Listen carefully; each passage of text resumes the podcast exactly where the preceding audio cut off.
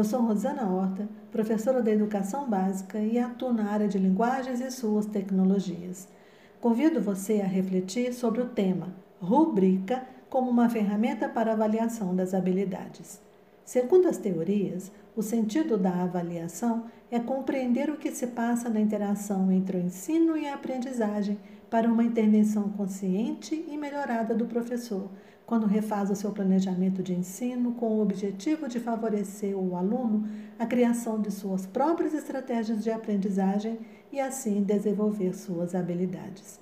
No contexto da educação básica, desenvolver habilidades nos leva a refletir como Perrenot que questionava. Sendo impossível fazer tudo no tempo e no espaço de uma escolaridade básica, o que fazer de mais útil então? O debate sobre habilidades proposto aí por Perrenot em 1997 foi reacendido pela BNCC, homologado em 2017, que se organizou em torno desse tema, na tentativa de equilibrar três tendências: o desenvolvimento de competências e habilidades no contexto da educação básica, a forma de avaliá-las e quais instrumentos de avaliação utilizar. Contudo, a questão é como fazer para proporcionar avaliações significativas quando se trabalha com muitos alunos, sendo quase impossível avaliar uma produção escrita de 100 alunos e incluir comentários em todas, por exemplo.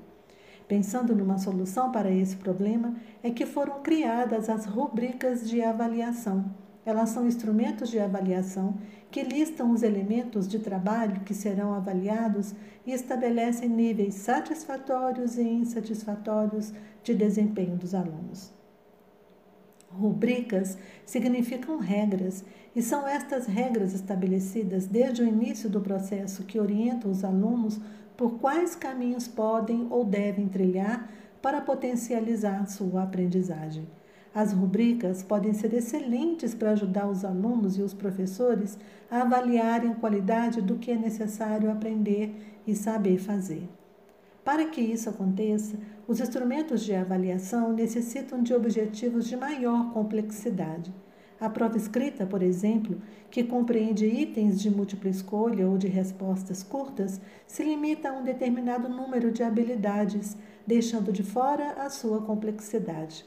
Os instrumentos de avaliação, para além de serem instrumentos de aprendizagem, precisam provocar desafios para o professor relacioná-los aos seus objetivos pedagógicos e assim criar diferentes ações de avaliar. Lucchese, em suas palestras, dá um exemplo bem bacana. Ele diz que não basta um cirurgião saber o que é um coração, as veias, os batimentos cardíacos, se ele não tiver a habilidade de compreender o coração, manipular o coração e produzir uma cirurgia satisfatória. Em algumas situações de avaliação, em analogia ao exemplo dado, as habilidades indicadas nos objetivos pedagógicos expressam-se mais no processo de desenvolvimento de uma tarefa do que em seu produto. Por isso, é necessário diversificar as ferramentas para avaliar as habilidades complexas que estão sendo processadas. Vejamos um outro exemplo comumente usado no âmbito escolar. Miguel recebeu do professor a nota de sua produção de texto. A nota foi seis. Ele não concordou com o resultado e questionou o motivo de ele ter tirado seis. O professor respondeu que a produção de Miguel não apresentou criatividade e nem fundamentação. E Miguel continuou com dúvidas, pois não sabia como o ser criativo e a fundamentação foram avaliados. Às vezes, quando o aluno erra, o professor não tem total certeza de que o aluno errou porque ele não sabia aquele conteúdo ou porque simplesmente não entendeu exatamente o que o professor queria. Quando o professor deixa claramente definido o que é para fazer, o aluno sabe qual é o caminho que ele deve seguir. Se oferecermos um ensino igual para todos os alunos, sabendo que todos apresentam diferenças, e oferecemos para os diferentes os mesmos exercícios, os alunos que estão em situações diferentes se colocarão, se colocarão em lugares igualmente diferentes. Por isso, precisamos oferecer aquilo que atenda às necessidades de cada aluno para que possamos auxiliar esse, esse fazer e o conhecimento acontecer. Os propósitos da avaliação das habilidades visam a reflexão sobre o processo de avaliação, tendo como eixo analítico a avaliação por rubricas. Rubrica é um instrumento de avaliação que, por meio de indicadores e critérios pré-definidos, busca representar de maneira clara, objetiva e qualitativa o nível de desempenho do complexo e subjetivo processo de aprendizagem dos alunos ou suas produções em um determinado momento pedagógico. Nunca aprendemos uma coisa só, porque aprendemos muitas coisas ao mesmo tempo. Nesse sentido, a avaliação por rubrica se torna muito importante. Para que o professor não continue a avaliar da maneira como Miguel foi avaliado, a rubrica pode ser um instrumento muito bom para dar o feedback ao aluno, porque é uma ferramenta que dá segurança ao professor para avaliar quando ele define os critérios e devolve ao aluno uma justificativa com base nesses critérios mostrando o nível de aprendizagem em que o aluno está e como ele pode melhorar é, mudando as suas estratégias de aprendizagem. Segundo Stives e Levi, a rubrica de avaliação é uma ferramenta que indica, em uma escala, as expectativas específicas para a realização de uma determinada tarefa. Ludwig salienta que as rubricas partem de critérios estabelecidos especificamente para cada curso, programa ou tarefa a ser executada pelos alunos e estes serão avaliados em relação a esses critérios.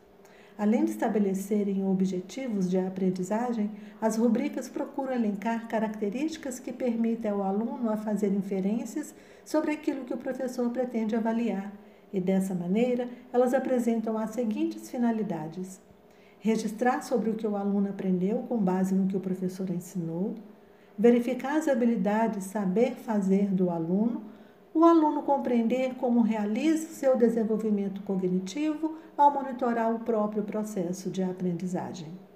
Para a maioria dos autores, as rubricas devem ser organizadas em forma de tabelas, apresentar uma descrição detalhada da tarefa, definir os critérios de avaliação que irão se relacionar aos objetivos pedagógicos e otimizados aos níveis de conhecimentos que serão avaliados, apresentar um conjunto muito claro de descrições para cada um dos critérios e apresentar níveis diferentes de desempenho, que podem ser classificados em cada uma das dimensões da tarefa. As rubricas podem ser classificadas como holística e analítica a rubrica holística mobiliza uma habilidade para a realização da tarefa e é usada quando desejamos avaliar o conhecimento geral do aluno, sem muitos detalhes. A rubrica analítica é usada para detalhar vários critérios. Podemos aqui estabelecer quantos critérios queiramos avaliar. Mas uma dica é que a rubrica analítica não seja superficial demais e nem muito extensa a ponto de confundir o aluno. Se a proposta do professor é de que o aluno saiba quais sejam os objetivos que ele deseja avaliar, os textos dos critérios precisam estar muito claros, determinados e bem direcionados para que o aluno entenda como ele vai ser avaliado. Assim, é possível medir os critérios para se verificar os níveis em que o aluno está. Portanto, podemos dizer que a avaliação por rubrica tem muitas vantagens. É uma ferramenta para o planejamento e comunicação, por evidenciar com clareza os objetivos e critérios. Pode ser replicada por professores de todas as áreas do conhecimento e adaptada a outras experiências. Valoriza o significado do aprender em detrimento da atribuição da nota. Fortalece a autonomia do aluno, autoconhecimento e seu desempenho individual e coletivo e promove o feedback positivo. Bem, chegamos ao final desse podcast. Que você achou sobre a rubrica como uma ferramenta para avaliar as habilidades? Espero que você tenha gostado, porque a rubrica valoriza a avaliação formativa do professor e do aluno. Dalben salienta que fazer o novo dá muito trabalho, mas para fazer o trabalho acontecer, temos que fazer o novo acontecer. Se as rubricas forem usadas para atribuição de notas, estaremos só dando uma nova roupagem à avaliação. As rubricas devem ser qualitativas, construídas e modificadas com base nas habilidades, competências e atitudes em consonância às 10 competências gerais e habilidades específicas propostas pela Base Nacional Comum Curricular. Dê a sua opinião em nossas redes sociais sobre o assunto desse estudo. Sua opinião é muito importante para aprimorarmos nossos conhecimentos. Então, até breve!